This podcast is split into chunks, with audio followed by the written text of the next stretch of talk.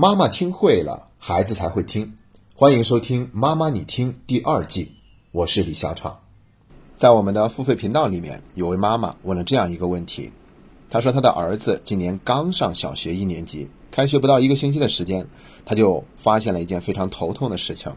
就是这个孩子呢，他的同桌总是去命令他家儿子去做各种各样的事情，所以他每次都听他同桌的，好像自己也没什么主见。其他小孩让他干嘛，他就会干嘛，哪怕是做坏事儿，比如说去惹隔壁班的女生等等等等。那这个妈妈就觉得很苦恼了，觉得孩子才刚上学就这样，应该怎么办呢？在我看到这个问题以后呢，我自己内心也是先问一问自己，为什么会有这样的现象出现？然后再去想，究竟我们用什么样的办法去解决？那本期节目呢，我们也是分成这样两个部分，先来说一说为什么会有这样的一个行为出现，再去给出具体的建议，看看家长需要怎么去做出调整。好了，那我接下来就说一说我对这个事情的理解。当时我写的时候就写了三条，第一条就是这个孩子对父母太过于依赖了，也就是说，平常父母对孩子照顾的太过于无微不至。什么都替孩子安排好，所以呢，这个孩子就会特别的依赖，不知道自己应该怎么做出选择。到了学校，没有父母陪在身边了，就只能去依赖同学，找一个靠山。正好有一些孩子呢，特别喜欢去命令别人。好了，那这样子的话呢，他就开始又回到了自己的舒适区。要知道这样做，他当然是有好处的。第一呢，就是不用承担这个结果的风险，毕竟这不是我要做这样的事情，是我们班谁谁谁让我这样做的。第二呢，就是他也省却了费脑筋，避免自己表现得很无助，因为自己不知道怎么做选择嘛，也不知道能做些什么，所以别人让我干啥就干啥，省得我去考虑了。这是两点好处，所以孩子就有可能去不停的这么做。这是第一个原因。第二个原因呢，就是他用这样的行为去讨好他的同学，想来换取友谊，得到同学的接受和认可。关于讨好这个词，我们以前的节目里面已经讲过很多次了。大家都知道，讨好是不能换来一段对等的关系的，因为讨好的时候，我们已经把自己的身段放低了，并且明显的是去交换的意思。而真正的友谊呢，肯定不是这样子的，是我坦荡的去为你做些什么。如果你也愿意，我当然很高兴；如果你不愿意的话，我也很坦然。所以，当一个孩子想讨好的时候，他可能就会做出更多取悦别人的行为，这是一个可能存在的动机。或原因，还有第三种可能，就是这个孩子他不敢，又或者是不会拒绝别人。一说到这里呢，那也就是说明这个孩子内心呢，他其实是不愿意这么做的，但是因为他不敢拒绝，或者是不懂得怎么去拒绝，所以呢，他就还是照做了。那如果是这种情况的话，就意味着这个孩子在学校里面是遇到了同学的欺凌的，他有点像是霸凌事件了。其他孩子不做这些事儿，总是去怂恿他、命令他去做，那他呢又不敢拒绝，或者是不会拒绝，这样的事情就会重复的发生。那我不知道这位妈妈讲的孩子他究竟是哪一种情况，但是现在我们都不能着急想让这个问题马上得以改善。最容易说孩子的一句话就是：你能不能有点主心骨啊？你能不能别什么都听别人的？你这样显得太弱了。这样的话说了以后，是给孩子传递了一个负面的信息。所以呢，我们不能这样做，而是要把它理解成为是一个非常积极的信号，一个可以让我们查漏补缺的好机会。那我们更不能直接去要求说，孩子你要有主见，你要敢于去拒绝。因为你这样说的话，孩子只会感觉很无力，因为他做不到，那是他本来做不到的事情。你凭着一句要求就让他做到这些，对于孩子而言是很困难的。我们能做的，只能是在生活中潜移默化的给孩子更多去锻炼他自主能力的机会。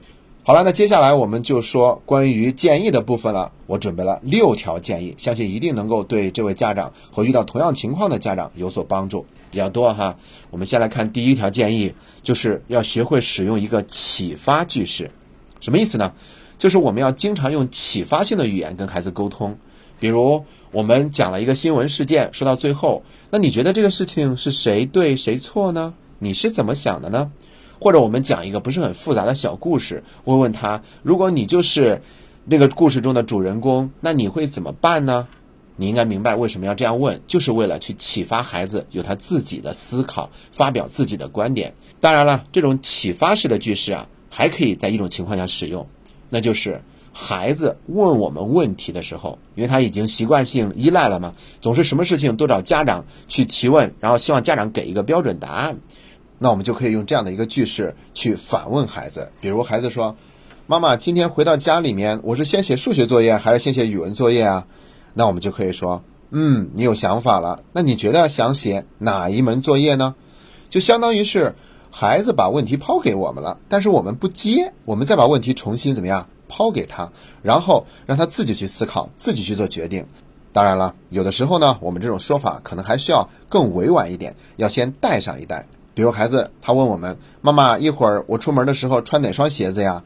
我用哪支画笔来画这个树的颜色呀？等等等等。”这个时候呢，我们可以先回答一句说：“哦，你想知道爸爸妈妈的想法呀？这当然是可以的。不过呢，我想先听一听你自己是怎么想的，你又怎么看待这件事情呢？”你的答案是什么呢？类似于这样的一句问话，再问给他，这样就会显得更加的自然，也会不断的鼓励孩子在这些事情上做出自己的思考和判断。这是第一点，我们要学会用启发句，就是你觉得呢？你是怎么想的呢？第二点呢，就是要学会用选择问句，什么意思呢？我们还是要问，只不过这一次我们给孩子缩小范围，尤其是孩子他想说但是说不出来答案的时候，那我们就可以给孩子限定一下范围。还是说穿鞋子，假如孩子问我们说：“妈妈，那我到底要穿哪双鞋子呢？”我们可以跟他说：“我觉得你那双运动鞋不错，还有一双红色的鞋子也不错。你想穿那双运动鞋子呢，还是那双红色的鞋子呢？”那你应该明白了，这样的做法呢，它主要就是为了能够去降低孩子做出选择的难度，这样就更容易拿出自己的答案。所以，一旦看到孩子特别为难的时候，哈，真的是一下子想不出来，甚至会觉得很有压力，那我们就知道这个问题抛给孩子啊，有点不合适了。那我们就可以用二选一的方式，用这样的一个句式，给孩子缩小一个范围，然后让他做出一个选择。好了，这是第二点建议。第三个建议呢，就是参与家庭。那我是为了排比比较整齐，所以才用了四个字。再多解释一点，那就是要让孩子参与我们家庭。事物的决策过程中来，比如说这个周末我们要一块儿出去吃顿饭，去哪家饭店吃？我们房子要重新装修，墙纸选什么颜色？我们要买什么牌子的电视？要买多大的？我们要选什么品牌的洗洁精？这些去超市购物的时候，或者是在家里面，都可以去跟孩子做一个非常轻松的讨论，用这些轻松的问题，首先让孩子有了一份参与感。第二呢，这些问题让孩子答出来以后呢，他也会有更多的信心，给他创造了更多自己做主的经验，同时呢，也让孩子感受到了一份对他的尊重，那他就会越来越习惯自己来发表观点，而不是听从别人的命令。好了，那我们再来看第四个建议。第四个建议就是学会等待，并不是所有的时候我们问了孩子，他不能马上给出答案，然后我们就接着用二选一的方式去给他降低难度。因为我们要理解，对于这类孩子呢，他可能就是需要花多一点时间去犹豫、去纠结一下，选择困难症嘛。尤其是一个孩子，他平常没有太多的机会做主，所以呢，面对这样的情况，我们不能着急，马上就降低难度，而是可以跟孩子说：“那也许你需要一点时间再去考虑一下，我等一会儿再问你吧。”有家长可能会说，早上出门的时候到底穿哪双鞋子，孩子也会犹豫半天。那我可等不及，不能等着他再去找到答案。是的，你说的很对，我们完全可以在头一天晚上就问孩子嘛。比如，我们先问孩子说：“那你今天晚上做梦的时候，顺带想一想，明天早上你想穿哪一双鞋子？等到明天早上我一问你，你就会有答案了。”这样的话，他不就有充足的时间去考虑了吗？也就是说，有的问题我们可以提前问，好让孩子有充分的时间去考虑答案；还有的呢，就是我们问了，发现他当时答不上来，要允许孩子多一点时间，等待着他的问题酝酿出来。好了，这是第四条建议，学会等待。接下来我们给出第五条建议，叫做同龄接触。也就是说，我们要多创造一些机会，让孩子去跟他的同龄人多去接触。因为一个孩子，就算我们家长能够照顾得很好，我们也提供了很多让孩子自主选择的机会，但他还是缺少朋友的。那这一部分，我们家长没有办法去替代和弥补。那一般的小区里面呢，都会有一个小型的游乐场，会有很多的孩子在放学以后去那里玩儿。我们也完全可以让孩子去那玩儿。但是呢，可能这一类孩子有的呢，他会不愿意去，因为他感觉很胆怯，怕交不到朋友，又或者怕受到伤害。所以作为家长，我们一定要亲自带着孩子去，给他做示范。我们先融入那些孩子的游戏之中，然后孩子觉得安全了、放心了，毕竟跟我们是比较熟悉的嘛。然后我们再让孩子也加入到他小伙伴的这个队伍中去做游戏、去玩耍。另外一种方式呢，就是我们可以邀请孩子的同班同学来我们小区来玩儿，来家里做客。这些方式都可以有助于让孩子去交到真正的朋友。好了，那关于朋友这一部分呢，以前我们曾经有一期节目是专门讨论过的，所以在这里就不再多说了。接下来讲第六条建议，第六条建议就是学会拒绝。我们要教会孩子怎么样拒绝别人。而且我们可以借助这一部分呢，去讲一下学校的霸凌事件。我们可以借机让孩子知道，一旦出现那样的情况，我们应该怎么保护自己。所以呢，我们可以用一个编故事的方式去跟孩子沟通，但是不要映射的太明显。比如，我们可以说，有一个故事说的是小兔子去上学，然后他同班同学大狗熊在下课了以后呢，逼着他去偷长颈鹿同学的铅笔盒，还让他去拽小松鼠的尾巴。那你觉得小白兔应该怎么办呢？你不要说，如果你是小白兔会怎么办？这样的话，他可能就会有一种恐惧和压迫感。你就让他以旁观者的身份去说。那你觉得小白兔他会怎么做呢？怎么样做是更好的做法呢？那孩子可能会说，啊，他不能这么做，因为不能欺负别人。另外呢，就是那有可能大狗熊会打他，那他应该怎么办呢？那他应该去跑过去找老师，因为学生都是害怕老师的。那我们正好借这个机会告诉他，对，老师是可以帮助我们的。并且呢，如果在学校里面你看到有同学受欺负了，在旁边，那你也可以赶快跑去找老师，让他来主持公道。那如果你在学校里面也遇到有人去要求你、逼着你做什么是你不想做的，那你可以拒绝。你告诉他，我不喜欢你这样对我。如果你再这样做的话，我一定会告诉老师，甚至还有机会会告诉你的爸爸妈妈。我们可以表达自己的拒绝。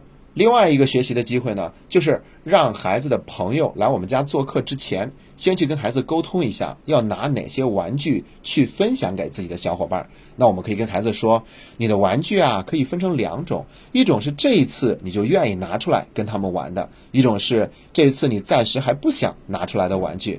那你可以先把这些暂时不想分享的玩具收起来，因为玩具是你的，你有不跟别人分享的权利。然后这样，他们每一次来的时候，你可能都会有一些新玩具拿给他们玩儿，这样他们也会越来越喜欢来我们家做客了。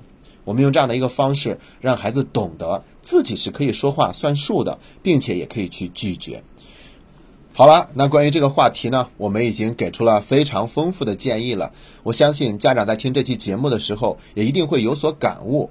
任何一个事情的发生，都是一个我们成长的机会，一个查漏补缺的良好时机。所以，让我们静下心来，不要直接去要求孩子马上做出改变，而是要想想应该在哪里种因，有一天才会结出一个不一样的果。当我们能够明白我们可以怎么去做的时候，那这个事情就不再是难题，也会变得迎刃而解。